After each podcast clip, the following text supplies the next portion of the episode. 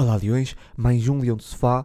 Hoje vamos olhar para os jogos da Taça da Liga diante do Marítimo e Braga e vamos falar também do despedimento do selecionador Fernando Santos. Antes de começar uma nota inicial, esse podcast foi gravado em duas partes. Sobre o Marítimo, gravado no domingo, comigo uh, e com o Ângelo, e sobre o Braga, gravado terça-feira, no dia de lançamento desse podcast, só comigo. Para lá começar por esse jogo no Marítimo, vitória do Sporting, uma vitória aqui expressiva de 5-0, um hat-trick de Paulinho e um gol de Pedro Porro. Olhando aqui para o 11, uh, e também mencionar que houve um autogol do uh, Marítimo. Olhando para o 11, uh, eh, temos aqui então Franco Israel novamente na baliza, Coates de volta e entra diretamente para o 11. ao lado de Mateus Reis e Gonçalo Inácio, nas alas Pedro Porro e aqui a novidade, Artur Gomes a fazer a ala. No meio campo, outra novidade também uh, já confirmada pelo Ruben Amorim, Mateus Fernandes estreia a titular com o Garte, também de volta, depois do Mundial. No ataque, Paulinho, Trincão e Giovanni Cabral. Olá Mário, olá Leões. Uh, sim, foi, foi um jogo que acabou por, por não ter muita história, ficou resolvido cedo, eu diria, por parte do, do Sporting, aqui uma equipa do Marítimo que está em transição, com, com um treinador interino um, antes da, da, entrada de José Gomes. Portanto, acabou por ser um, um, um jogo que o Sporting soube torná-lo fácil, e aqui um, um pouco contra aquilo que nós tínhamos vindo a falar nos outros jogos da Taça da Liga, em que o Sporting nos três jogos entrou com uma dinâmica muito forte, mas sem conseguir, no caso do Rio Ave, sem conseguir depois chegar, chegar ao gol. Aqui foi exatamente o contrário, logo nos primeiros segundos um, chegou, chegou à vantagem por intermédio de Paulinho, ainda dentro do primeiro minuto. Depois aos 15 com o Bis, eu acho que, que, que o jogo ficou ali uh, decidido. Não, não se notou grande, grande capacidade do Marítimo até essa altura para, para beliscar a equipa do, do Sporting. Portanto, eu acho que o jogo ficou um pouco, um pouco ali sem história. Uh, e com, com menos história ficou ainda quando aos 30 minutos, 30, 31 minutos, o, o Paulinho consegue chegar ao, ao hat-trick, que é uma nota obviamente de, de destaque. Uh, portanto, acho que foi um jogo que, que ao intervalo estava completamente resolvido. Aqui dar uma palavra para o regresso de, de, de Seba Coates e de Ugarte depois de, do Mundial. Um, achei curioso porque nós falámos disso a semana passada relativamente ao meio campo um, com, com Essugo e Pote e, e falámos na altura se quando o Ugarte regressasse, provavelmente ia jogar Mateus Fernandes, e o que é facto é que, é que jogou. Portanto, eu começo a acreditar que, que o Ruben Amorim de facto houve o, o Leão de Sofá, o, que, o que era muito bom.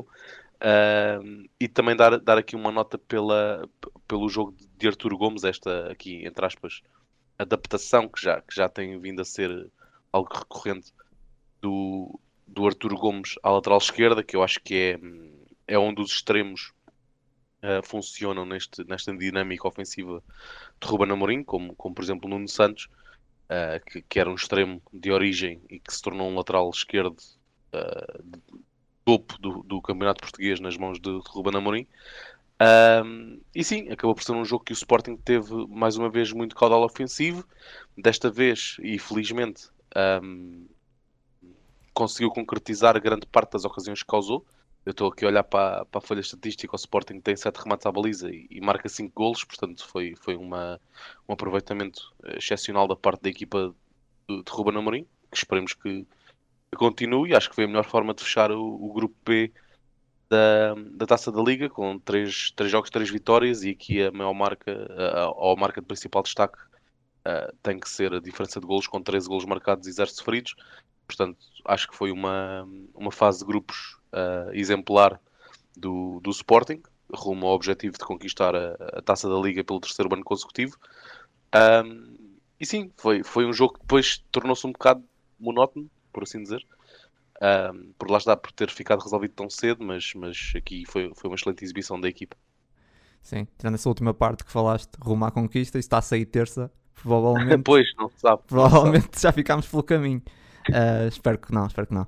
Se estiverem a ouvir isso, pá, espero, espero que não. Mas um, não, é um jogo muito parecido com o, foi parecido com o Farense também, que arrancámos uh, logo com aquele, com aquele golo muito, muito cedo e depois, claro, que inclinou muito o jogo e tornou as coisas mais fáceis. Uh, novamente, uh, e felizmente, eficácia. Uh, tu falaste aí, e na primeira parte foram 3, três golos em 4 remates enquadrados. Muita eficácia. Um, o Paulinho com, com alguma eficácia também aquilo que não é habitual. Um, e depois um Sporting que tem que sublinhar isso que não relaxou num jogo que, estava pra, que praticamente não contava para nada, era um jogo que não contava para nada e, e contava para fechar o grupo, claro, mas ainda assim sabemos que animicamente os jogadores podiam relaxar e, e não, não, não relaxaram, não baixaram os braços e tiveram sempre uma postura muito séria. E isso eu acho que também é de, de sublinhar. Um, essa, essa, essa entrega no jogo. Não, não acho que tenha sido um jogo de muita intensidade, não foi. Uh, só que foi o suficiente para o Sporting controlar o jogo e ter sempre a posse de bola, porque o, um, o Marítimo teve muitas dificuldades em ter a bola. Sempre que recuperava a bola, o Sporting ou sempre que o Sporting perdia a bola, recuperava logo de seguida, e, e, por isso não foi um jogo muito intenso. Uh, não foi um jogo muito bem jogado, mas foi suficiente para o Sporting ter o controle uh, em grande parte do tempo e, e, para ter esse resultado, que acho que é um resultado justo para aquilo que o Sporting criou, mas foi um, um resultado uh, que acaba por, por, por, acontecer por isso, por um gol cedo e por uma grande eficácia, que, que não é bem aquilo que tem acontecido nos últimos jogos do Sporting, essa, essa eficácia e, e depois o gol, um gol antes de um minuto muda tudo, né? Claro, eh, agora na segunda parte, na segunda parte um, ehm, o Sporting acho que baixou bastante, o, o, Marítimo tentou ali esboçar alguma reação, que é normal também, um, e, e, conseguiu alguns lances, mas nada assim de grande perigo. O Sporting mais a gerir o resultado, mas, uh, mas é isso, ainda assim, Sporting sempre com, com boas jogadas. Uh, tem aquela do, do Mateus Fernandes que coloca no, no porro um ótimo lance individual, uh, dois bons pormenores individuais. E, e é isso, acho que foi um resultado, um resultado justo, um, um, jogo muito bem controlado pelo Sporting. O Marítimo também, seja verdade, seja dito, o Marítimo muito incapaz, porque, porque, como estava a dizer, o Marítimo não teve capacidade nenhuma de ter bola. O Marítimo, quantos, se nós formos agora ver, Uh, o Marítimo dava dois, três passos, perdia a bola. Mérito do Sporting, claro. Mas ainda assim também muita incapacidade do Marítimo. Uh, mas é isso. Uma primeira parte de grande eficácia, que acho que mudou, que marcou o jogo. O Marítimo que acho que foi muito passivo, um jogo muito negativo. Mas o Sporting controlou o jogo e, como estava a dizer, não teve muita intensidade, mas teve a suficiente para, para controlar e para conseguir esse resultado promovido por uh, uma grande eficácia e por um grande Paulinho também que teve inspirado e faz, exatamente, e que faz aqui um, um hat-trick nesse jogo. Fora isso, não há muito mais a dizer. Acho que é um jogo assim simples de explicar. É, um, é o jogo típico Taça da Liga também, que depois há um relaxamento sim. muito grande da parte dos típico jogadores. Taça da Liga e depois lá está, que não havia nada assim a contar. E nasce, assim eu acho que fica de, de, de sublinhar uh, a forma séria como a Sporting encarou o jogo. Ou como encarou sim, sim, todos os jogos da Taça da Liga, na verdade. Todos os jogos da Taça da Liga foram. Uh, o Sporting jogou a sério. Uh, isso é, é, algo também que o, o é, lá, lá, está, eu, eu, acho que tem muito a ver com isso, embora lá está, estejamos a gravar antes do jogo do, dos quartos de final. Portanto, o que, eu, o que eu vou dizer agora, amanhã pode já estar bastante desatualizado. Um, acho, acho que a equipa, e mesmo nos, nos, anos em que o Sporting, com o Ruben Amorim, nos últimos dois anos, conquistou a taça da Liga, eu não, não senti, claro que na, na Final Four senti isso, mas na fase de grupos não senti tanto. Uh, eu senti na equipa do Sporting nesta fase, nesta fase de grupos da Taça da Liga uh, encarar estes jogos a, a sério, uh, quase como um jogo de campeonato ou de Taça de Portugal, e se calhar até um pouco mais a sério do que alguns jogos de campeonato e do jogo da Taça de Portugal que tivemos esta época. eu creio que o Sporting entrou muito com esse espírito de isto é uma competição oficial, é uma competição a doer, portanto é para, é para jogar com, com entrega, precisamente por lá está ser talvez, ou, ou, quase certeza, o único título que o Sporting pode ainda conquistar esta época. Um, e, e, senti muito isso este ano, até mais do que nos dois anos anteriores. Não sei se sentiste o mesmo. Não consigo dizer, sinceramente, não tive essa percepção, também não, não olhei dessa forma. Imagina assim, fica-se sublinhado. Sim. Aqui digo só na em relação à fase de grupos dos anos passados. Sim, claro, sim, sim, na Final Four uh, aí sim notava-se uh, essa entrega dos, dos jogadores. Mas nas fases de grupos sentia-se sempre aquele, pelo menos sentia, eu ficava sempre aquele saborzinho de isto é uma competição mais, mais secundária, não levamos muito a sério. Sei, é quase... Acho que antes do Ruben temos uma que estava uh, tinha, estava praticamente arrumada e conseguimos no último jogo a jogar com menos um contra o Portimonense. 2019. Sim, sim, sim, sim, sim, sim, sim. Uh, isso foi antes do Ruben, não sei se era o Silas ou o Kaiser. Acho que era o Silas. Também, uh, isso, ou seja, não. Eu acho que o Sporting sempre encarou essa prova de uma forma séria, acho eu. Uh, até, até acho que muitas vezes rodava pouca equipa. Isso era uma coisa que se falava muito, que essa competição serve, no fundo, para. até tem esse número mínimo, tens de ter um número mínimo de jogadores formados em Portugal, ou algo do género. Não me lembro muito bem como é que isso é, mas algo assim. E, e serve para isso, né? serve para lançar jovens da formação. Claro, uh, claro. E, e, também, se for jogar com a equipa principal só, só para ganhar o título, também acho que não e o Sporting acho que tem encarado essa, essa, essa.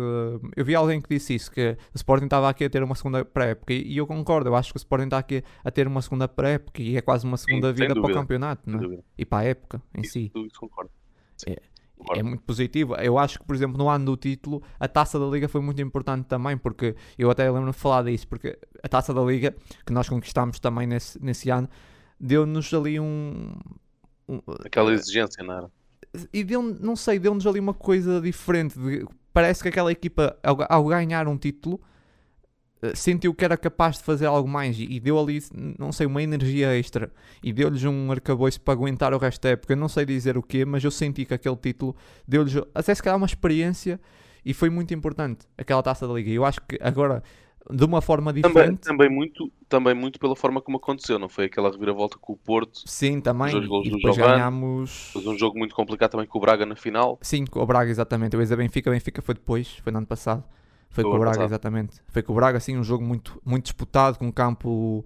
Uh, alagado, não era? Sim, sim, sim, sim, Leiria, se não estou em erro. Sim, sim, sim, exatamente. Foi, foi um jogo muito difícil, uh, em que o Sporting ganhou também muito competente na defesa. Uh, Lembro-me disso.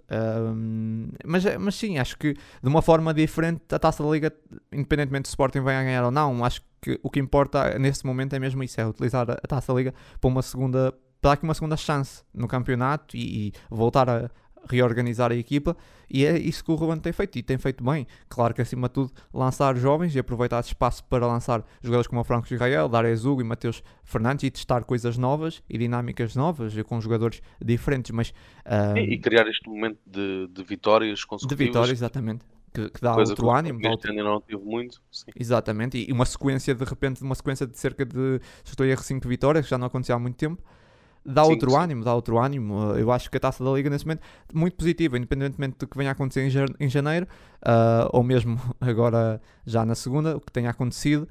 Um, foi, já foi positivo, sinceramente. Se, se me dissessem o que é que achaste da taça da Liga até agora, foi, para o Sporting já foi boa, já foi bom porque hum, já tirou aqui muitas coisas positivas dessa taça da liga, deu para trabalhar muitas coisas e, e no fundo hum, é, é, um título, é bom ganharmos, mas temos que nos focar é aquilo que importa mesmo, que é o que também traz retorno e acima o retorno financeiro, que é o mais importante, que é uh, não só a Liga Europa, que também será importante conseguirmos passar, mas uh, o campeonato, subirmos umas tabelas no campeonato, porque financeiramente o retorno é, é muito mais significativo, porque ganhar a, a, taça da Liga é mesmo só um título, porque financeiramente não dá nada e desportivamente também não dá nada, por isso, nesse momento, a taça da Liga é só serve mesmo como título para dizer que temos mais um no, no, no Palmarés, mas mais nada, e por isso, nesse sentido, eu acho que o Sporting e o Ruben Amorim está a fazer muito bem, trabalhar, reorganizar a, a equipa, uh, lançar os jovens jogadores, e nesse, nesse aspecto acho que o clube que tem tirado, dos três grandes, o que tem tirado melhor proveito, parece-me a mim, olhando assim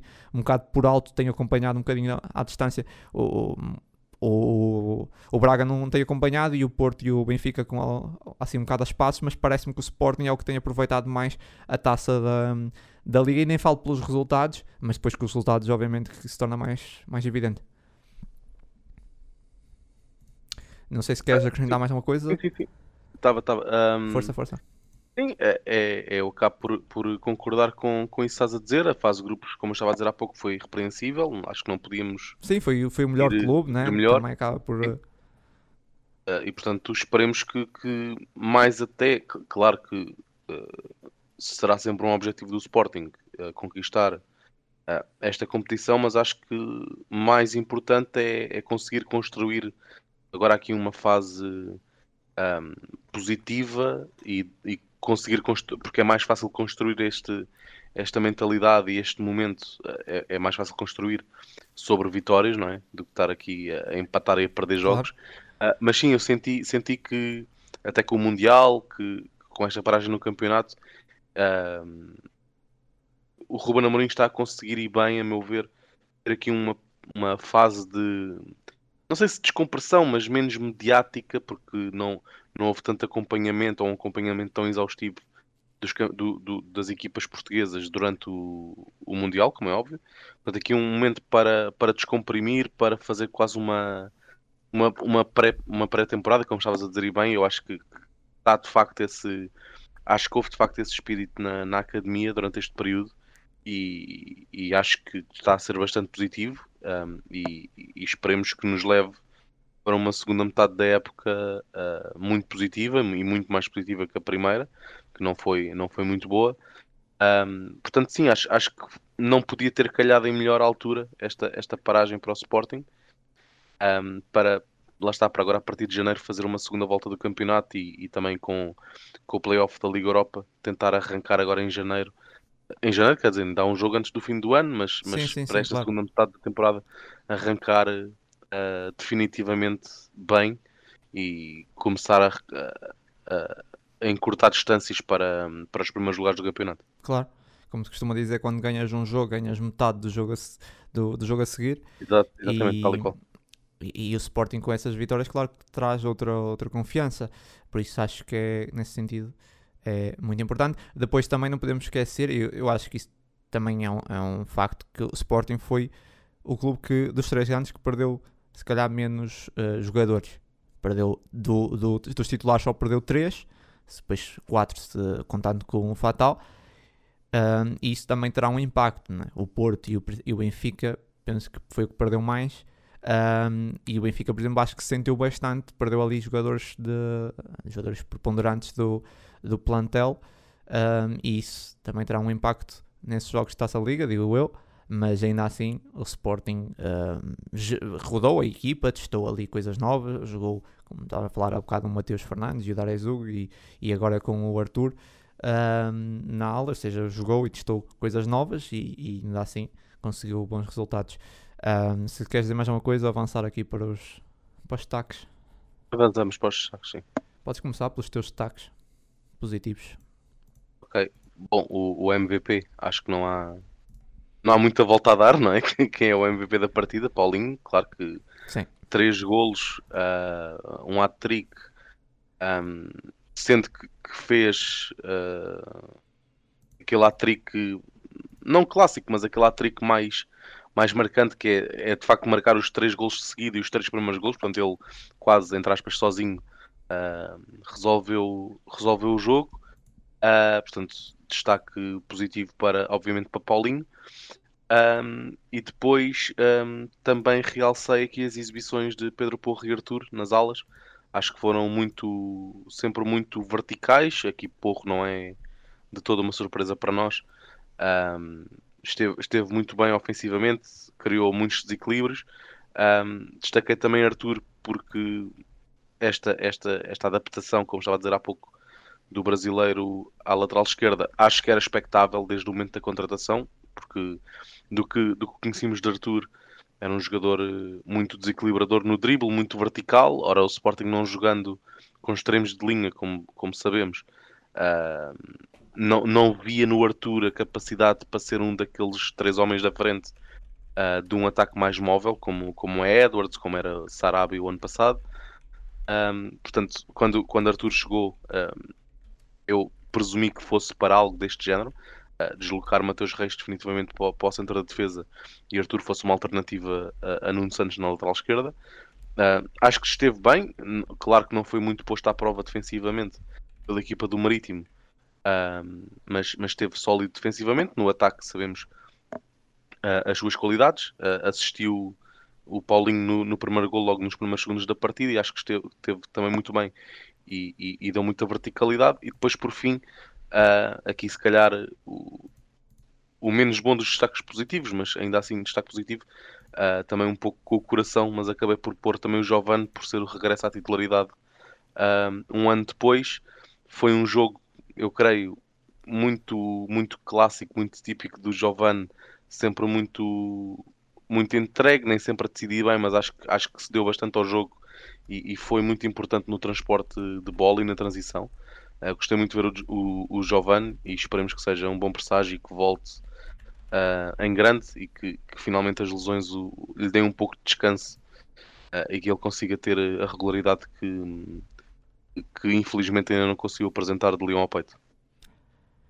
Ok, uh, vou começar aqui pelos meus positivos. Então, Paulinho, um, os três golos, e não vou acrescentar muito mais. Fez, e além dos três golos, acho que fez um, um grande jogo, mas é aquilo que já, já estamos habituados. Depois, uh, Pedro Porro, uh, obviamente, aquilo que também disseste, criou muitas situações e, e mereceu aquele, aquele gol também. Uhum. Uh, Arthur Gomes, concordo contigo, mas Arthur Gomes, eu até tinha aqui mais algumas notas para falar sobre isso, porque lá está, foi lançado, para mim foi uma surpresa. Tu disseste que estavas à espera, eu não, não estava muito. Uh, fiquei surpreendido. Aliás, quando saiu o 11, até fiquei na dúvida quem é que iria fazer a aula. Uh, apostei que seria em princípio o Arthur, mas ainda estava na, naquela na dúvida.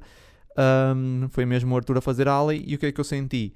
Que defensivamente, ainda que não tenha sido muito posto à prova, deu para ver que compromete um pouco. O ali uns momentos foi ultrapassado, momentos estava mal colocado e, e eu, tu, tu dizes que Arthur pode vir a ser não é? um, um ala. Eu acredito que talvez, se caso me dissesse já, uh, há um ano um, que o Nuno Santos iria ser o, o nosso ala titular, eu diria que não teria qualidade defensiva para isso e, e hoje muda essa opinião e acho que é um, um ótimo, uh, um ótimo ala. Agora o Arthur terá de mudar muita coisa, ele é um, uma espécie de um extremo, às vezes muito anárquico, que vai para cima e que se esquece muito de, desse, desse, dos posicionamentos e de quem é, tem que ainda aqui, Acho que ainda há aqui muito trabalho pela Sim, frente. Sim, ele não tem, não tem disciplina defensiva. Sim. E até me atrevo a dizer não tem bem disciplina tática mesmo, porque ele é um jogador é, que vai para cima acho, e quer driblar um, dois, três jogadores e não está preocupado com os que estão atrás. Eu acho que isso é a melhor descrição dele. Eu acho que é, é melhor é e por isso tu perdes isso se queres transformar a ala.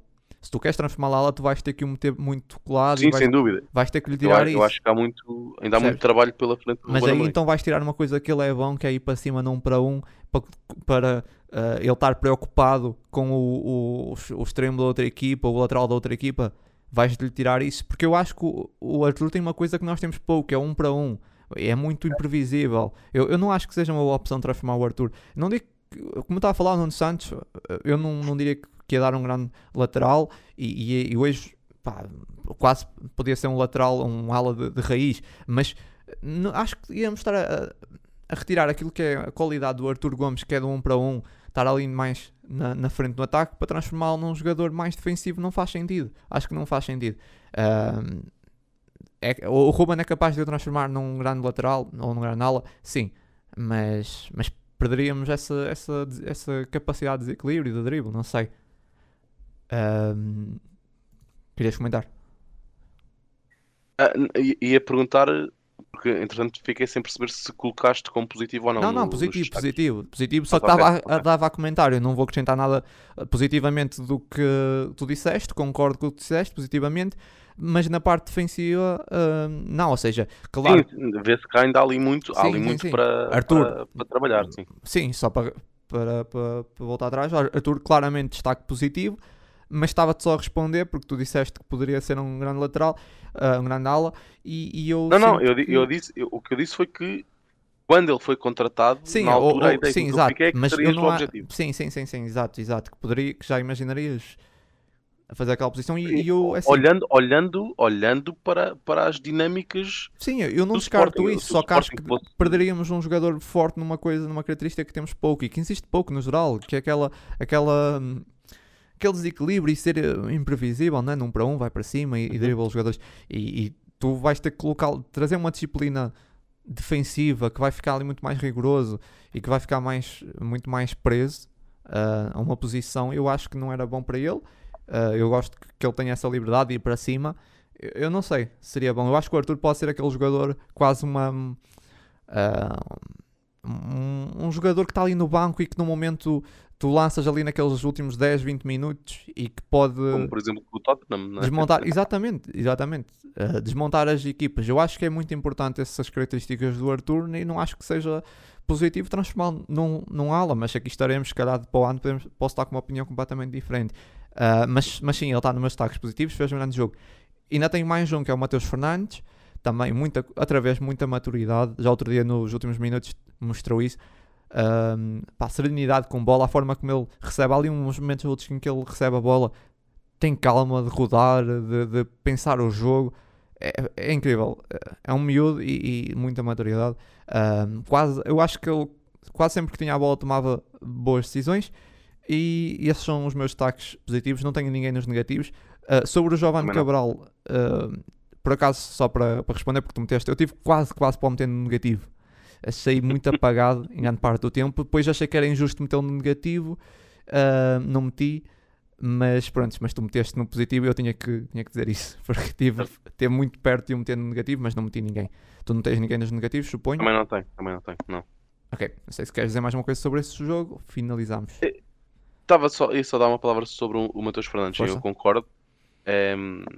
Nós, nós falámos logo no, na pré-época e creio que já falámos o, na época passada uh, sobre o potencial do, do Matheus Fernandes e, que revíamos esse potencial no Matheus Fernandes quando o víamos na, equipa B e até no Sub-19. Ele está a confirmar. Uh, eu acho que de jogo para jogo um, vemos cada vez mais Matheus Fernandes e vemos cada vez mais pormenores da parte de, de Matheus Fernandes. Um, não, não vou dizer uh, aquela frase típica do não é uma promessa, já é uma certeza. Eu acho que ainda há aqui um caminho longo a, a, percorrer, mas, mas tenho. Não é, não, é uma, não é uma certeza, mas é uma muito provável certeza um, que, que, de facto está ali algo de, de especial. Uh, um jogador que, a, a, a, continuar a evoluir como tem estado nesta época, uh, creio que é um valor seguro para na próxima época ser já um, um, um habitual uh, membro da equipa principal, não, não vou dizer titular indiscutível, porque também não sabemos as alterações que o plantel vai sofrer, como é óbvio, mas creio que a continuar neste ritmo uh, será um jogador que, que estará 100% na, na equipa principal na próxima época e a fazer jogos regularmente. Uh, porque é, é, isso, é cada, cada vez que ele joga, e mesmo não jogando muito tempo, tu vais vendo ali pormenores novos, não é? Uh, mais confiança, que lhe permite também arriscar mais. É um jogador que, uh, se, se, me pedissem para resumir numa palavra ou, ou numa, num, num, momento uh, de jogo, o Matheus Fernandes, eu acho que é a visão de jogo. Ele é um jogador, é aquele tipo de jogador que quando a bola, quando está a receber a bola, já sabe já tem uma ideia do que é que vai fazer a seguir. Tem um pensamento muito rápido, um raciocínio muito rápido, lê muito bem o jogo, tem muito, muito boa visão de jogo. Uh, e, e, acho que esta evolução que nós vemos de jogo para jogo da parte dele tem muito a ver com a confiança, o, o dar-se ou permitir-se arriscar uh, um drible, um passo, um, uma desmarcação. Uh, eu acho que é isto que, que Ruben Amorim está a tentar construir no Matheus Fernandes e, e e acho que, acho que temos, aqui, temos aqui uma promessa uh, que em breve se vai tornar uma certeza. Vamos então agora falar de, desse jogo dos, dos oitavos da Taça da Liga, o Sporting a receber aqui em Alvalade o Sporting Clube de Braga, as duas melhores equipas na fase de grupos dessa Taça da Liga. O Sporting aqui com uma goleada histórica, 5-0 eh, em Alvalade, gol de Gonçalo Inácio, Paulinho, Pedro Gonçalves de grande penalidade, Francisco Trincão e Marcos Edwards também de grande penalidade. Quanto ao 11, temos aqui Haddad volta à baliza, como, expect, como, era, como seria expectável, uh, a, mesma, a mesma defesa face ao último jogo, com Matheus Reis, Coates, Gonçalo Inácio, uh, muda apenas na ala esquerda com a volta de Nuno Santos, na, na ala direita Pedro Pouco, meio campo com o Garte e Pedro Gonçalves, Aqui haveria se calhar algumas dúvidas, mas também a ausência de lesão de, de Morita. E na frente, Paulinho Trincão e Marcos Edwards. sobre esse 11, um, como disse, esperar, teria algumas dúvidas uh, no, meio, no meio campo, mas uh, já, já deu para perceber que uh, a opção mais recorrente, quando precisarmos de um, ou não tivermos um médio mais ofensivo nesse momento, será Pedro Gonçalves ali.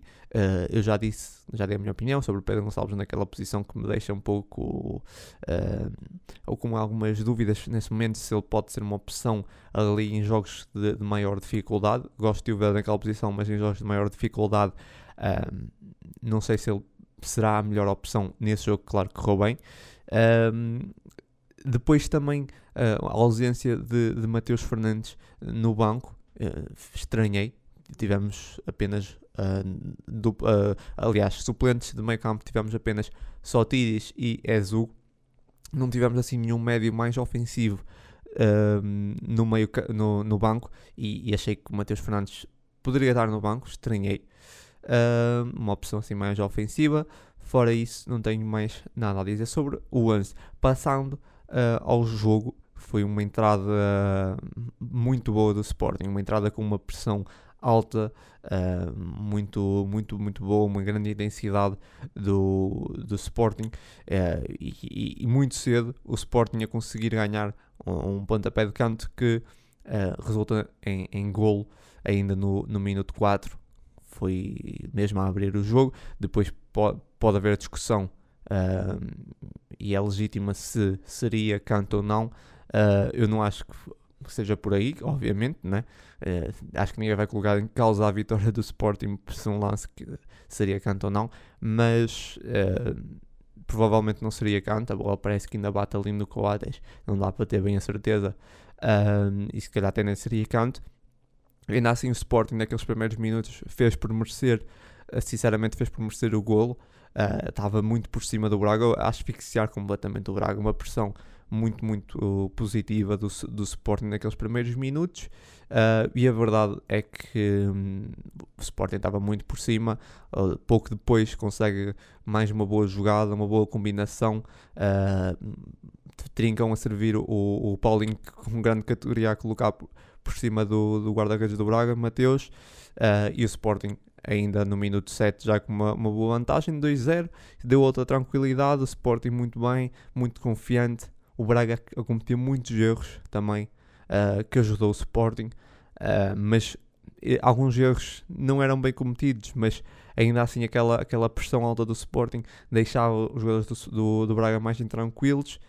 Um, e, e, pouco depois, ao minuto 20, uh, quando parecia que as coisas não podiam correr melhor, o, o Marcos Jador separado uh, em falta de uma boa jogada também do, do Sporting, se não estou em erro, também foi uh, uma consequência da pressão alta do, do Sporting e, e parado em falta dentro, dentro da área, Marcos Edwards, Pedro Gonçalves a converter ao minuto 20 e a partir daí acho que o jogo fica praticamente resolvido porque estamos a falar 20 minutos, estar a ganhar 3-0 é muito difícil animicamente para uma equipa reagir. O Braga foi muito abaixo, obviamente, uh, mesmo no minuto 7 já estar 2-0, já deixar a equipa em baixo 3-0 ao, ao, ao, ao minuto 20 um, deixou a equipa abalada, obviamente.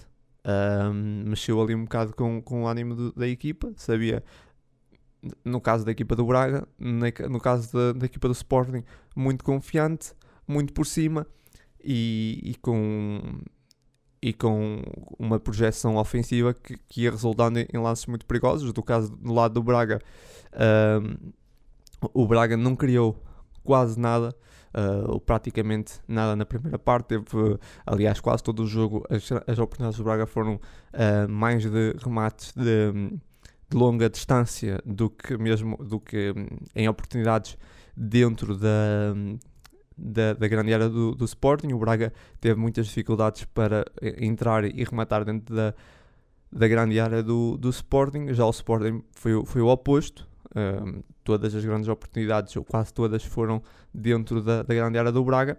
Estava muito fácil ultrapassar os defesas do Braga e, e basicamente foi isso. Depois, a partir daí, uh, deu-se uh, o outro lance de, de golo uh, do, do Francisco Trincão, de um, de um grande lançamento também. já havia mais espaço para jogar. Foi no momento em que o jogo ficou mais partido, obviamente, e que o Braga começou a tentar ir atrás. Já estava 3-0 uh, havia ainda mais espaço no campo. Uh, já estava a ver antes, depois aqui ainda houve mais para explorar. O Sporting consegue chegar ao 4-0 e, e, depois, já mesmo a fechar a primeira parte, mais uh, um lance de grande penalidade de Marcos Edwards. foi mais um lance que, que, que acaba por acontecer num, num momento de, de, onde há muito espaço para progredir com bola. Um, um bom promenor de Marcos Edwards, parado em falta dentro da área, mais uma grande penalidade, dessa vez cobrado pelo, pelo próprio Edwards. Um, sem, sem chance para o Mateus e, e, colocava o Sporting aqui com uma vantagem muito confortável na primeira parte, uh, justa, claro que se calhar até demasiado expressiva, mas onde o Sporting foi muito eficaz um, foi completamente matador nos momentos em que, em que lá foi, mas criou muitas situações e asfixiou completamente o Braga, que na primeira parte não, não conseguiu fazer nada, não teve qualquer, ou não esboçou qualquer reação, uh, muito por mérito uh, do Sporting, que, que abafou em quase todos os momentos do jogo o Braga, e o Braga, uh, além dos erros que cometeu, cometeu muitos erros, e como estava a dizer, alguns nem foram bem provocados, alguns nem foram bem provocados pelo Sporting, poderão ter sido indiretamente, mas diretamente não foram bem provocados. E depois também tudo estava a sair mal ao Braga e, e, e ao contrário, tudo estava a sair bem ao Sporting. Também, se formos ver, porque havia momentos em que a bola batia num jogador do Braga e vinha parar aos pés dos jogadores do Sporting. O Braga chutava e a bola uh, milagrosamente não entrava na baliza. Uh, Estou-me a lembrar de um lance de bola parada, acho que foi o, o, o Hernani estava completamente isolado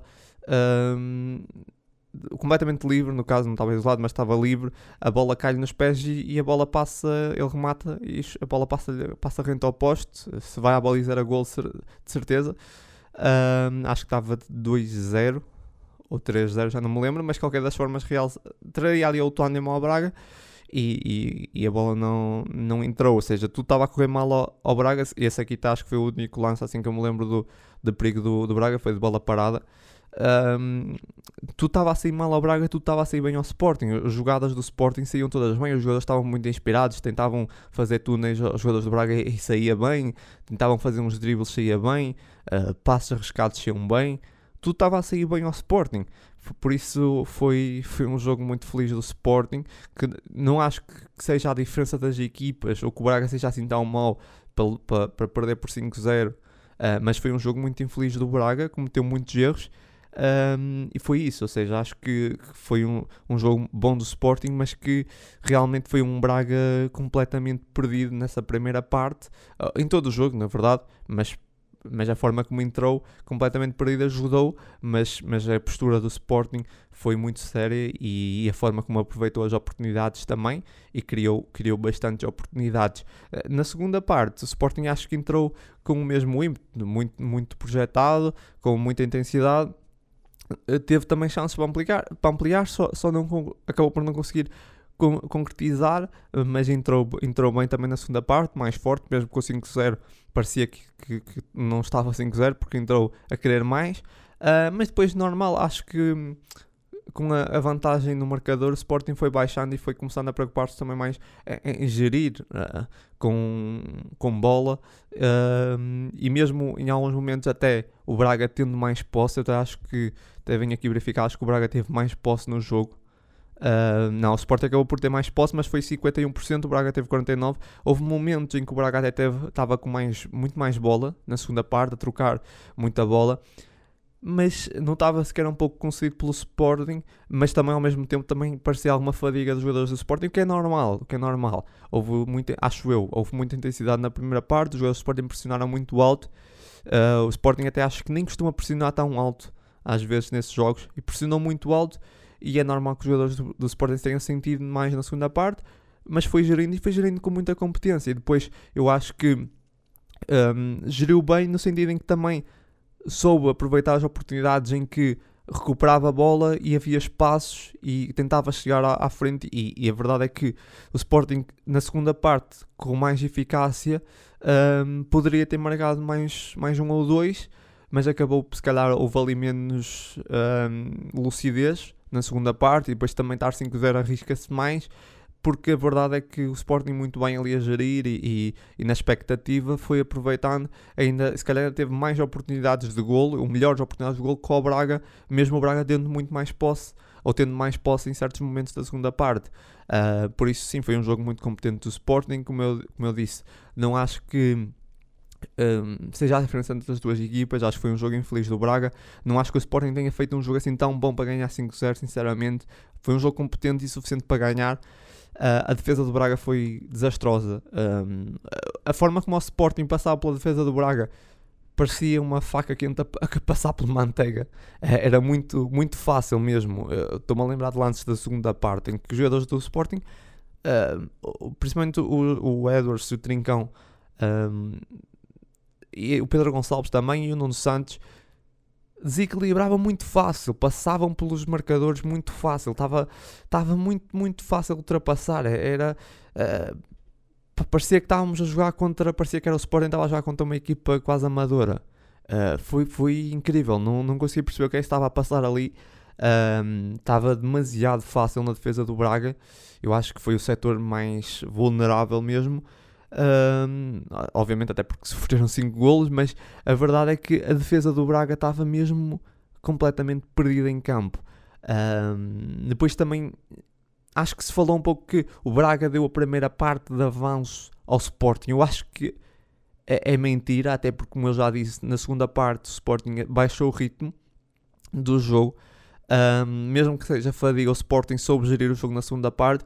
E o Sporting na segunda parte, se, se o jogo não tivesse resolvido, o Sporting tenho a certeza que poderia ter ido atrás e até teria marcado mais. Por isso, não foi o Braga que deu uma primeira parte de avanço. O Braga, podemos dizer, no máximo deu o jogo de avanço, mas não deu a primeira parte. Ou seja, o Braga entrou, uh, entrou mal. Uh, mas foi mérito do Sporting, não foi o Braga que só o Braga entrou mal e, e, deu aqueles primeiros minutos de avanço e de repente o jogo estava perdido. Porque mesmo na segunda parte, como eu disse no início da segunda parte, Sporting poderia ter marcado mais, um, e não vimos um Braga muito mais competente que na segunda parte. Por isso, uh, não foi só aqueles primeiros minutos de avanço que o Braga deu, ou a primeira parte de avanço, uh, porque todo o jogo o Sporting foi melhor só dizer isso porque ouvi alguém a dizer que o, Braga só deu a primeira parte de, de, avanço, quase como se, se não fosse aqueles primeiros minutos o Braga até tinha discutido o jogo, ou, ou que na, primeira, na segunda parte deu a ideia que quem ligasse a televisão uh, só para a segunda parte, se calhar ficava com a ideia que o jogo estava a ser dividido porque o Braga estava a ter mais posse, estava a controlar mais a bola, ou estava a controlar mais o jogo, parecia que estava a ter mais bola, né? e a controlar mais o jogo.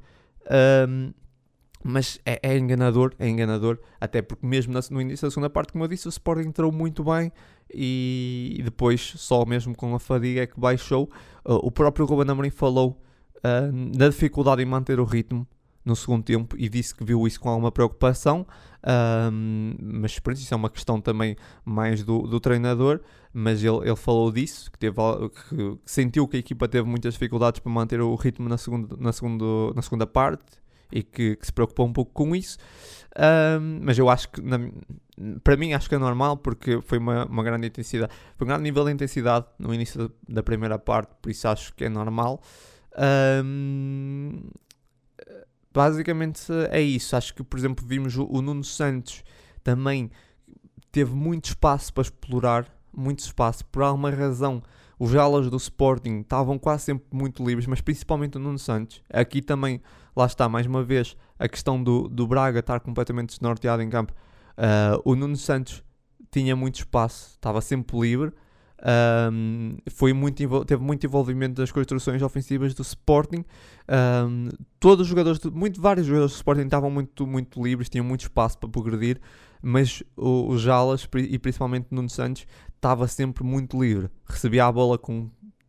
Podia receber a bola com toda a calma, porque tinha muito, muito espaço e não tinha ninguém em cima e depois podia progredir com bola muito tranquilamente e as coisas estavam todas a sair bem, como eu disse há bocado, uh, o, que, o, que, um, o que ajudou. Mas é isso, acho que foi um jogo com uma entrada uh, muito, muito boa do Sporting, com grande intensidade, uma pressão alta que acabou por, der, por dar resultado. Um Sporting de Braga completamente permeável e, e, completamente perdido na defesa, essa é que é a realidade. Agora, se nós olharmos para as estatísticas, vemos que um, foi um jogo um, que não foi assim tão desequilibrado quanto isso, uh, que o Braga defensivamente foi desastroso, mas o Sporting não foi assim tão arrasador quanto isso, no sentido em que foi muito eficaz. Foi eficaz, teve, ainda assim teve 8 remates à, à baliza, uh, o que é bastante, uh, 17 remates no total.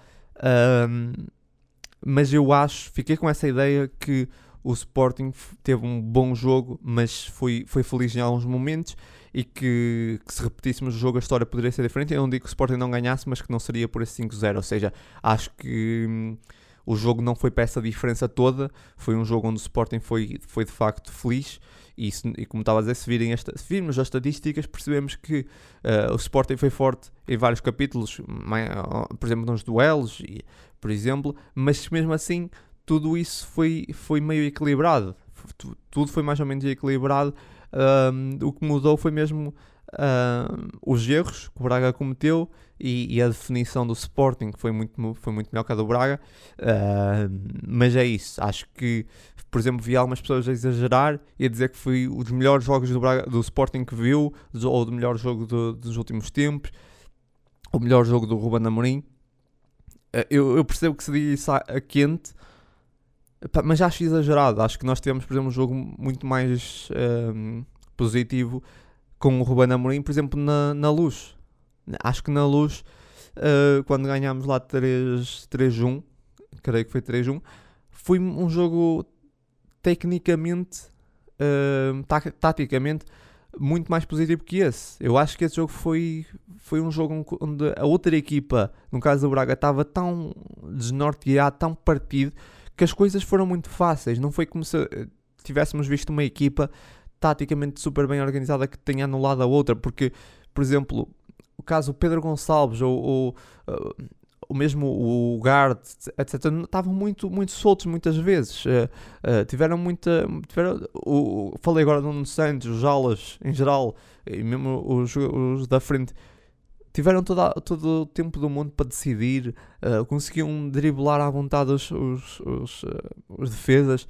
Pá, não sei, as coisas correram muito bem, o Braga estava muito mal. Mérito do Sporting, acho que o Sporting mereceu ganhar esse jogo, foi muito melhor uh, in, coletivamente e acima de tudo individualmente, eu acho. mas é isso, não acho que tenha sido o melhor jogo de sempre do, Braga, do Sporting. Acho que o resultado dá, dá essa ideia. Acho que falando a quente, claro que é normal as pessoas, e no futebol é muito isso. Tipo, futebol acaba um jogo e as pessoas vão logo já dar a sua opinião e muitas vezes uh, cometem alguns erros.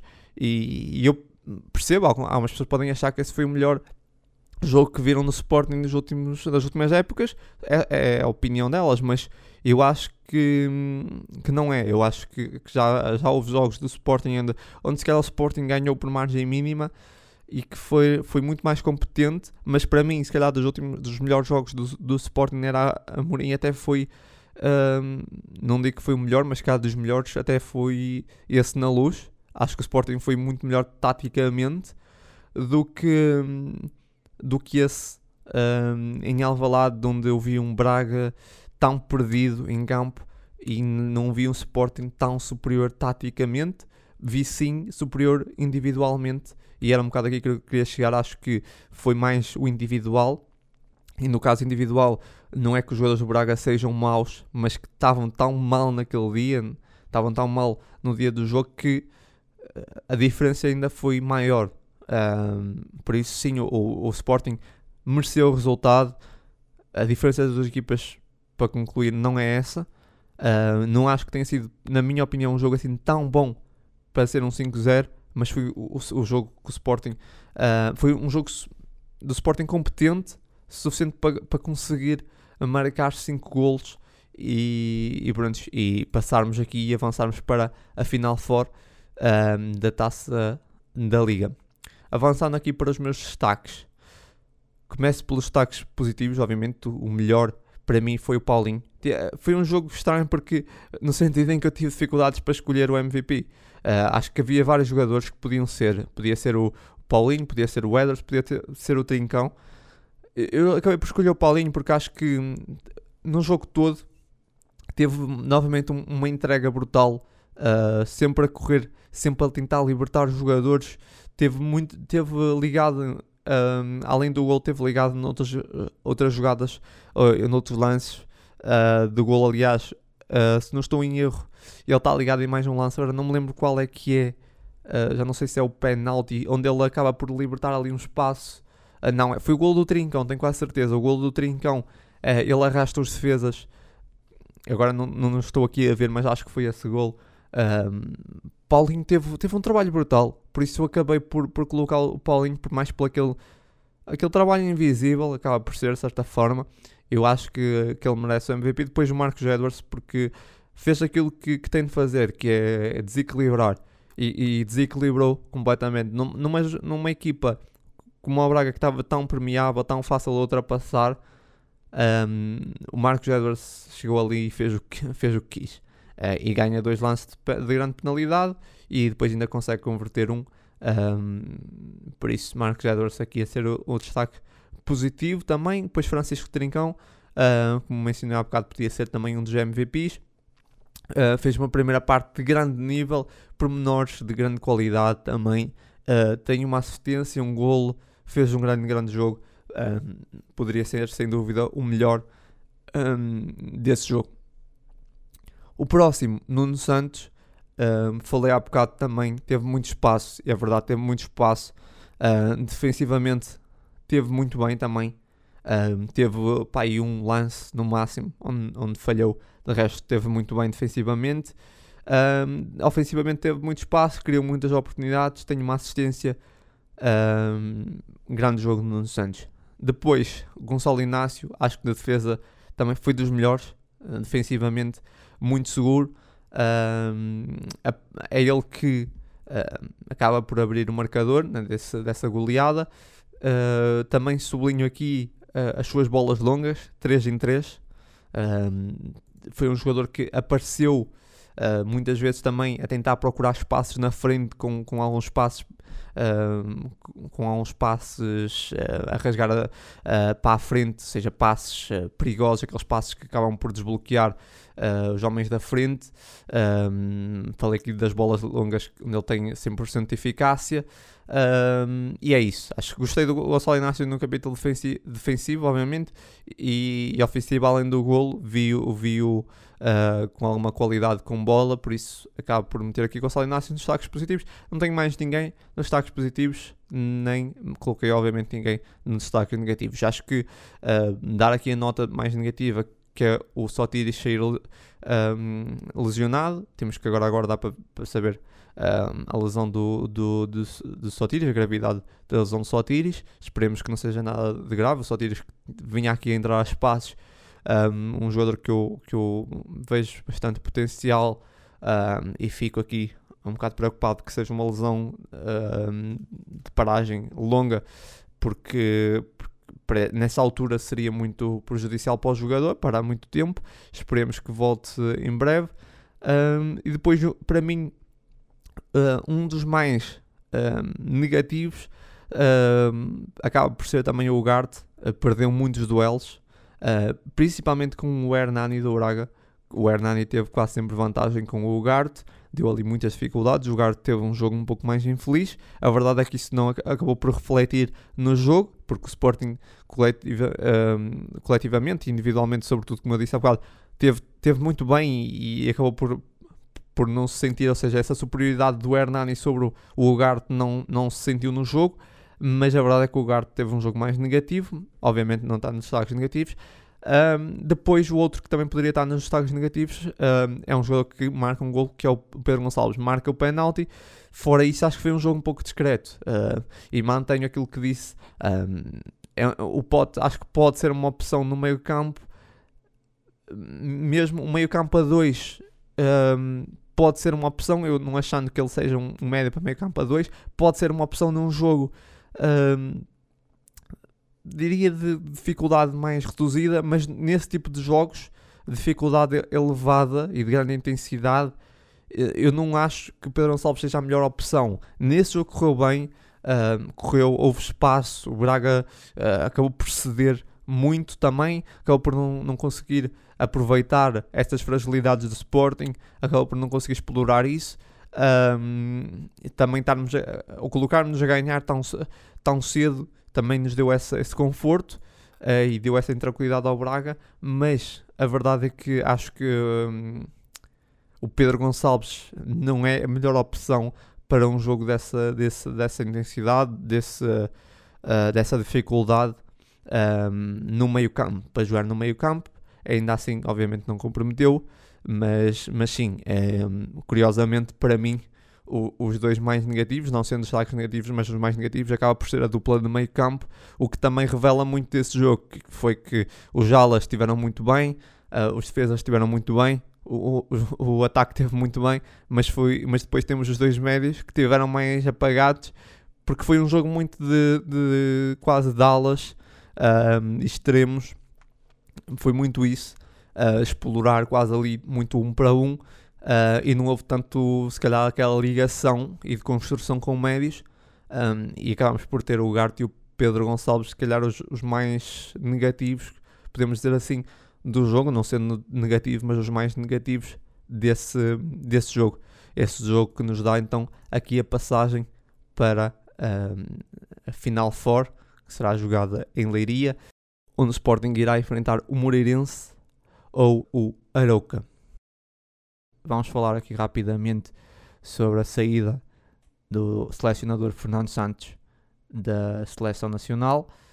Uh, sai aqui depois da, derrota frente a, a Marrocos, que, que, dita a eliminação de Portugal no Mundial 2022. Uh, muito se falou da, da saída de, de, Fernando Santos, que acaba, por, uh, acaba mesmo por acontecer, alguns dias depois dessa, dessa eliminação onde Portugal falha mais uma, mais uma grande competição. Fernando Santos conquista dois títulos na sua, na sua passagem, primeiro treinador, primeiro selecionador a conseguir esse, esse feito. Também é o selecionador com mais uh, jogos na seleção nacional. Também creio que, que é uh, destacadamente com uh, mais vitórias, mas pelo menos com mais jogos posso afirmar, com mais vitórias não tenho certeza. Também lançou muitos jogadores, também trouxe muitos jogadores novos para a seleção.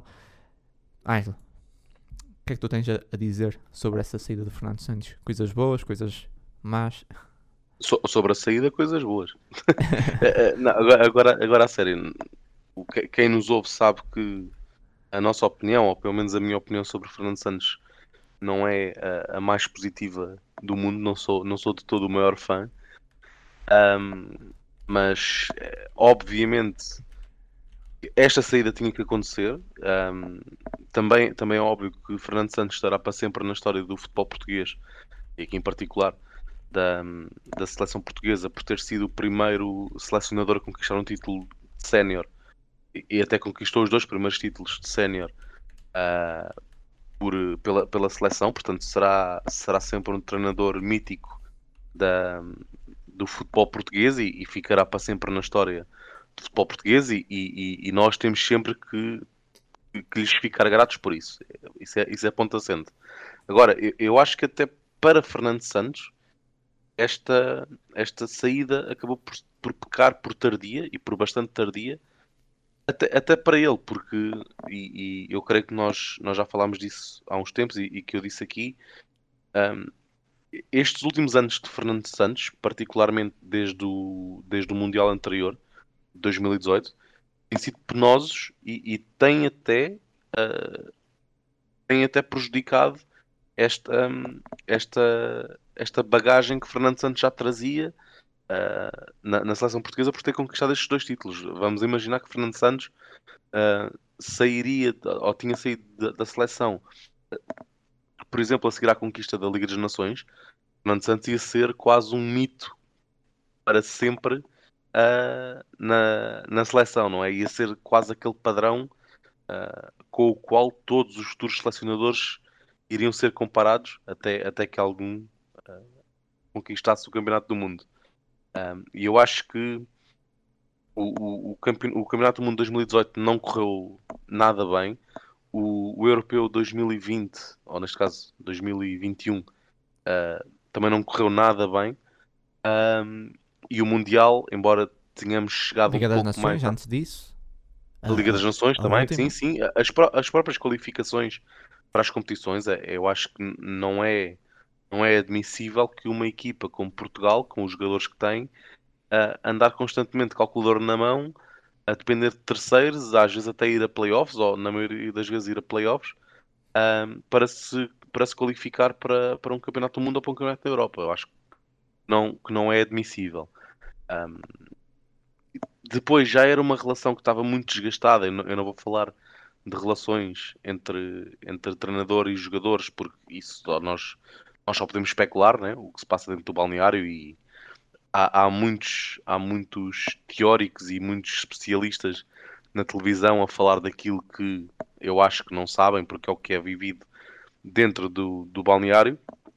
Agora, a relação de Fernando Santos com a comunicação social, por exemplo, já estava muito desgastada e um, há declarações muito, muito infelizes de Fernando Santos, mesmo depois do jogo de Marrocos. Há declarações muito, muito más de, de Fernando Santos na conferência de imprensa. Eu percebo que é um, é um, é um momento algo tenso, porque a equipa acabou de ser eliminada. Eu percebo isso tudo, mas, por exemplo, para dar um exemplo do que eu estou a dizer, a mim não me faz sentido nenhum um, um selecionador acaba, acaba de ser eliminado uh, nos quartos de final do Campeonato do Mundo por uma equipa claramente inferior à sua, mas pronto, isso são coisas que acontecem. Uh, chegar à conferência de imprensa, perguntarem-lhe, oh, mas, mas demite, não se demite? Uh, ele diz que eu, quando chegar a Lisboa, vou falar com o presidente. não, é o contrário, o presidente é que vai falar contigo, não é? Quer dizer, é, é que dá aquele tom de eu, eu é que vou falar com aquele senhor e eu é que vou resolver a situação. Não, ele é teu chefe.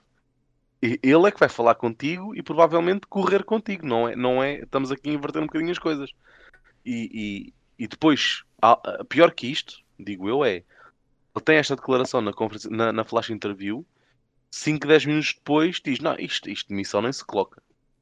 Como assim não se coloca? Por, por, porquê é que não se coloca? Não é? Porque foi, foi positivo, há, há, muita coisa negativa que se passou no Mundial que obviamente não é culpa dele. Claro, claro que não. Todo, todo o mediatismo em torno de Cristiano Ronaldo e com os Instagrams da, da namorada e das Sim. irmãs. E, essa, já, fal já tudo, falámos tudo no último podcast, também não vale a pena. Exato, tudo o que foi falado na comunicação social, claro que não é, não é culpa de Fernando Santos, mas eu acho que nós não podemos. Eu, eu, sou, eu se estivesse na pele de Fernando Santos, eu não conseguia ser eliminado nos quartos de final do Mundial por Marrocos e chegar à conferência de imprensa e dizer que pá, admissão nem se coloca. Porque parece, pá, fizemos uma coisa fantástica. Fomos eliminados por Marrocos, quem não é, não é? O colosso do futebol mundial.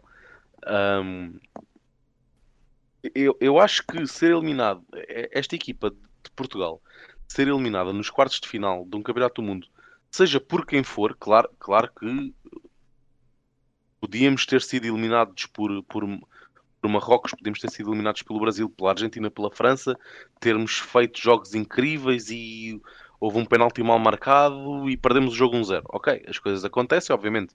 Não é culpa do treinador e, e não é por um treinador ser eliminado de uma competição, neste caso um selecionador, que tem forçosamente de ser despedido. Não é isso que eu estou a dizer. Agora, se nós avaliarmos todo o histórico para trás, eliminações nos, nos oitavos de final de 2018, nos oitavos ou nos quartos do, do europeu, uh, perder o acesso à Final Four da Liga das Nações em casa no, no, nos últimos minutos, quando, tínhamos, quando, quando nos bastava empatar, uh, qualificações agarrados à calculadora em, em playoffs, fases de grupo de, fa de, fases finais sofríveis, e a resposta que o selecionador tem é missão nem se coloca. Sim, não eu, há, não há exigência, que... percebes? Sim, força, Isso é que me preocupa. Não, não, estava a concluir. É, o que me preocupa é não haver exigência. É como assim demissão? Eu demitir-me? Então, eu acho que isso que estás a dizer entronca num maior problema. O maior problema, eu acho que muita gente se focou, e é normal, porque o Fernando Santos é o selecionador e errou, e, e já aqui falamos, e não vou estar aqui agora a desculpar o Fernando Santos, também tem coisas, uh, tem muita coisa criticável a nível de jogo, né? a forma como já falámos, que lê mal o jogo, mexe mal, prepara mal, muitas vezes mal o, o jogo, parece que não percebe o que é que está a passar. Mas há uma questão que tu falaste aí, que foi ele não colocar a demissão, que vai falar com o presidente, que se percebe qual é o grande problema da, da seleção, que é a federação. É a. É a federação. É a, a falta de liderança na federação. É é mais evidente. A- O problema está aí, está muito mais aí do que no nosso selecionador e por isso é que eu não estou com muita esperança. As coisas não vão mel- melhorar da, da noite para o dia e não é porque saiu o Fernando Santos e vem outro que vai resolver tudo. A Federação tem problemas e tem problemas a começar pela, pela liderança e a falta de liderança que existe lá dentro. Quando nós temos esses problemas que, que, está, que têm acontecido ao longo desses dias com Cristiano Ronaldo, que é uma figura, eh, uma marca importantíssima para a Federação, o que aconteceu com o despedimento do Fernando Santos e nós tivemos Fernando Gomes, sei lá onde, que não se dignou de dar a cara e de falar. Pá, isso aqui é, é para mim o maior problema. Para mim isso é o maior problema. É a falta de liderança na Federação. Ninguém teve coragem de dar a cara, de falar. Não, é, é Fernando Santos, é, com uma péssima comunicação, como todos sabemos, entregue aos lobos e, e depois, pronto, e depois logo se vê o que é, o que, é que se faz. É, tem sido isso, tem sido isso. A Federação vive às custas do Fernando, do, do, desculpa, do Fernando Santos não, às custas do, do Cristiano, do- dos lucros milionários do Cristiano e ah, os selecionadores que vão para lá vão estar sempre um bocado à, à mercê de, disso. E, e, e aqui o Fernando Santos, muitas vezes ah, atacado porque não tem coragem de meter um jogador no banco, ah, de repente, a partir do momento em que mete o jogador no banco, sabemos que ficou muito mais vulnerável. E, e é, e é muito isso que se limita, não é? Agora, o Fernando Santos é um mau selecionador, teve, cometeu muitos erros, claro que sim, mas eu acho que o Fernando Santos não é o maior problema da seleção, infelizmente, não é? Sim, a- aí concordo plenamente e, e mesmo depois o processo hum, parece não ser. Natural. Não é claro, porque ele, ele não- certo, ele, ele não tem que ser claro, porque nós obviamente não temos que saber Não, para... Sim, o- mas. as negociações por trás, não é? claro, Mas sim. fica sempre aquela ideia que é pá, vamos aqui conversar para ver o que é que dá. Ah, Eu acho que Exatamente nestas isso. situações não pode ser. É exatamente isso. Hum, é pá, das duas, uma. Ou o, o presidente da federação faz uma avaliação do trabalho de Fernando Santos e pensa o, é o homem certo para levar esta seleção até onde nós achamos que ela Mas se consegue houvesse uma chegar. avaliação de trabalho, o Fernando Santos já tinha, sido deixa- já tinha deixado de ser É selecionador isso, é há muitos é anos, percebes? Parece, parece um deixar andar. É tipo, olha, vamos ver, não é? O que é Só que que- dá? É, é governar à vista. Até incomodar, é até incomodar. E, Exatamente. E, e, pá, e, e assim há muitos problemas na federação, internamente, acho que há muitos problemas. Ahm, eu- acho que há coisas positivas sobre o Fernando Santos. São, não, não, se- não é em relação ao jogo, jogado, eh, aquilo que nós, o que é o futebol praticado, acho que, mas noutra, noutras questões, por exemplo, a forma como o Fernando Santos. Não sei se queres dizer mais alguma coisa sobre o Fernando antes de eu passar aqui, porque é um bocado uma mudança aqui. Não, força, força. Ok. Ahm, porque acho que o Fernando Santos, e pouco se tem falado disso, o Fernando Santos entrou ahm, e havia. As coisas estavam um pouco estagnadas, havia um bocado. Era sempre os mesmos, havia muito pó na seleção e eu acho que o Fernando Santos chegou e sacudiu o pó. Só que depois ficou muito tempo parado e ele tornou-se o pó. Ele transformou-se, também se transformou naquele pó que ele, quando chegou, limpou. E, e- e eu lembro-me que ele, que ele trouxe coisas novas, um ambiente mais saudável para, para a seleção e, e mesmo com os jogadores, eu acho que isso foi muito positivo. A, a união que ele criou ali na equipa e foi crucial para ganharmos o Euro 2016. Outra coisa positiva sobre o Fernando Santos, ele trouxe muitos jogadores que poucos ah, ou quase ninguém conhecia. Ah, por exemplo, o Rafael Guerreiro. Eu, eu acho que não estou enganado que o Fernando Santos será um dos principais responsáveis pelo Rafael Guerreiro. E há outros jogadores que ninguém sabia ou pouca, pouca gente conhecia que foi o, o Fernando Santos que foi buscar ou que ou recuperou para a seleção, por exemplo o Quaresma. Um, o Quaresma não é um caso de um jogador que pouca gente se lembrava mas que não tinha uh, expressão na seleção. Um, e, e há esses, esses aspectos positivos do Fernando Santos né, a nível de gestão da da, da, equipa, da seleção, acho que foi muito positivo. E nós temos que nos lembrar que a seleção, eu tem-se falado muito disso, mudar, um bocado de assunto, mas tem-se falado muito de grandes treinadores para a seleção. Uh, pá, eu acho que a seleção não é um, um mestre da tática, é um, é um, um, um gestor quase de, de quase um tem que ser um psicólogo, muito mais do que um treinador. Uh, claro que tu tens que saber ler o jogo para mexer bem, para, para, montar as equipas, ok. Mas tu não vais pegar na equipa, uh, normalmente ali a uma, duas semanas antes das grandes competições, nunca há muito mais que isso, e, e preparar a equipa com altas dinâmicas e chegar ali e, e destruir com o futebol tic-tac. Isso não vai acontecer, não é? As seleções tu montas o 11 e pronto. mas tens que saber ler o jogo, ok. É uma coisa que o Fernando Santos aparentava ter muitas dificuldades. Uh, mas acima de tudo, eu acho que a coisa mais importante do selecionador é mesmo uh, a gestão, a parte humana. Uh, é, e acho, claro, e acho que essa nesse, é uma das razões. Nesse é aspecto, é o Fernando Santos esteve muito bem no início, pelo menos na minha opinião. Sim, sem dúvida. Essa é uma das razões pelas quais eu não sou uh, apologista de, por exemplo, Jorge Jesus na seleção, porque Jorge Jesus é um treinador fortíssimo na, no treino é? e, e, a treinar a tática da, da sua equipa, mas isto exige uh, trabalho contínuo, não é? No Sim, dia a dia, meses, principalmente é? na pré-época. Exatamente. Não existe. E, e na seleção isto não existe. Por isso é que estou um pouco de pé atrás relativamente a essa, essa possibilidade. Não, não estaria de todo uh, no meu top de, de, escolhas. E lá está, não tem a ver com a qualidade do, do, treinador, como é óbvio, tem a ver naquilo em que ele é melhor. E Sim. pode dar o exemplo, existe, lá está, não, não sei, mas existe, não sei se é verdade ou não, mas existe a teoria que, por exemplo, Deschamps não é um grande treinador a nível de treino e a nível tático.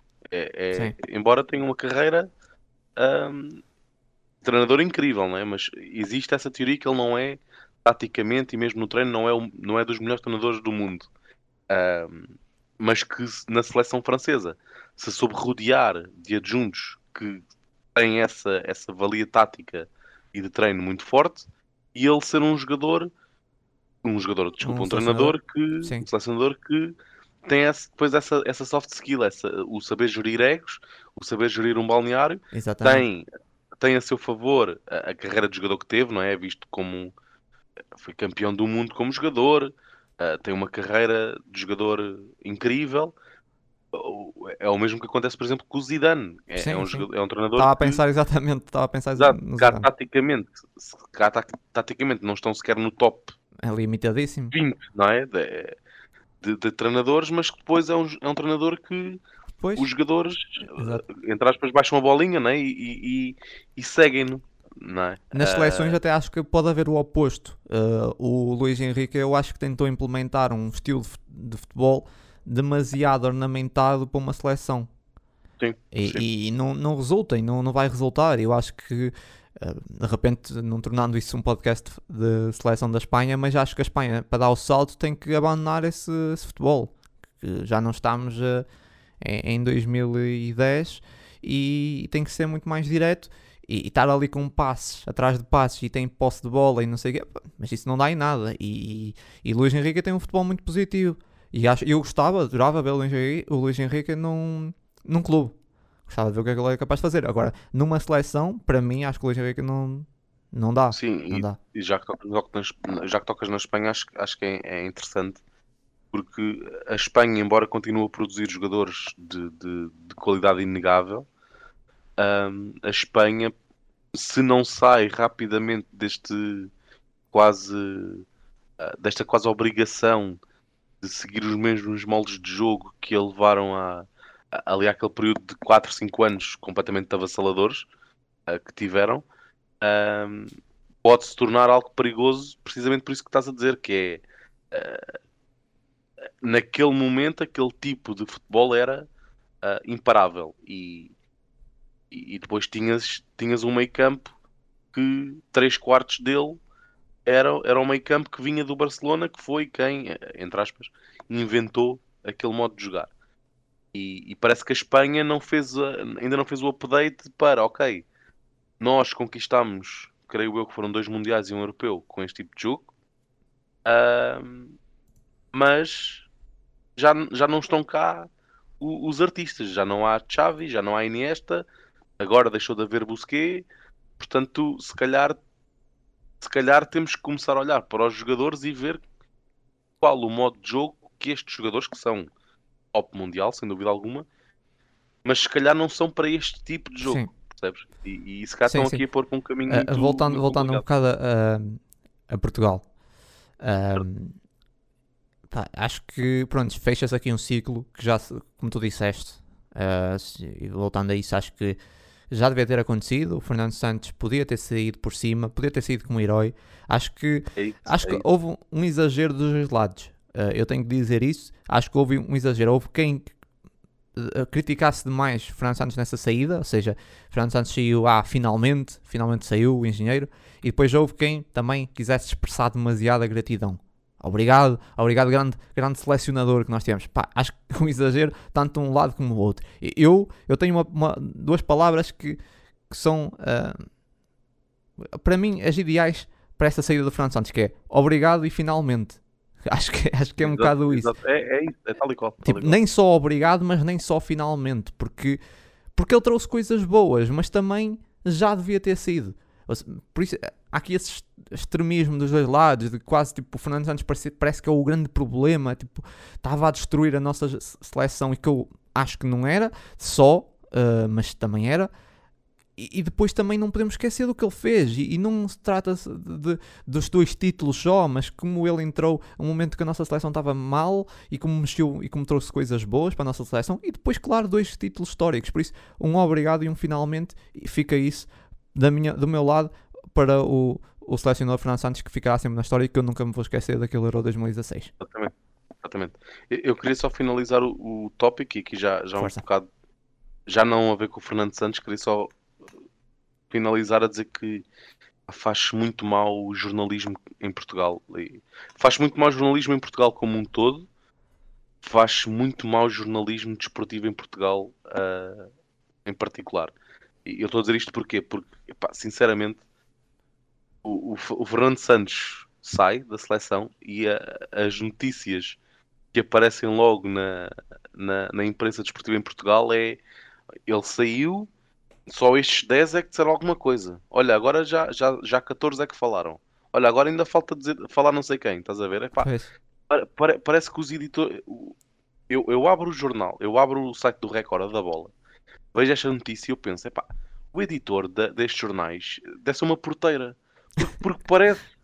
Estás a ver? Parece que vão para o café. Olha, o vizinho do terceiro esquerdo não disse nada Sim. quando não sei o quê. Estás a... Sim. Epá, é, é muito triste. É muito triste e é- eu, eu, eu, quero crer e Verdade. espero eu, eu, eu espero eu que os jornalistas que fazem isto tenham noção do mal que estão a fazer. Ou seja, eu, eu acho que eles são melhores que isto, simplesmente são obrigados a isto porque infelizmente é isto que vende. Percebes? Sim. Eu prefiro, eu prefiro que seja isso, eu prefiro, que, embora seja triste, eu prefiro que seja isto do que ser um jornalista com carteira de jornalista, senta-se ao, ao seu PC para escrever a, a peça, escreve isto e pensa: é pá, grande a peça que eu escrevi.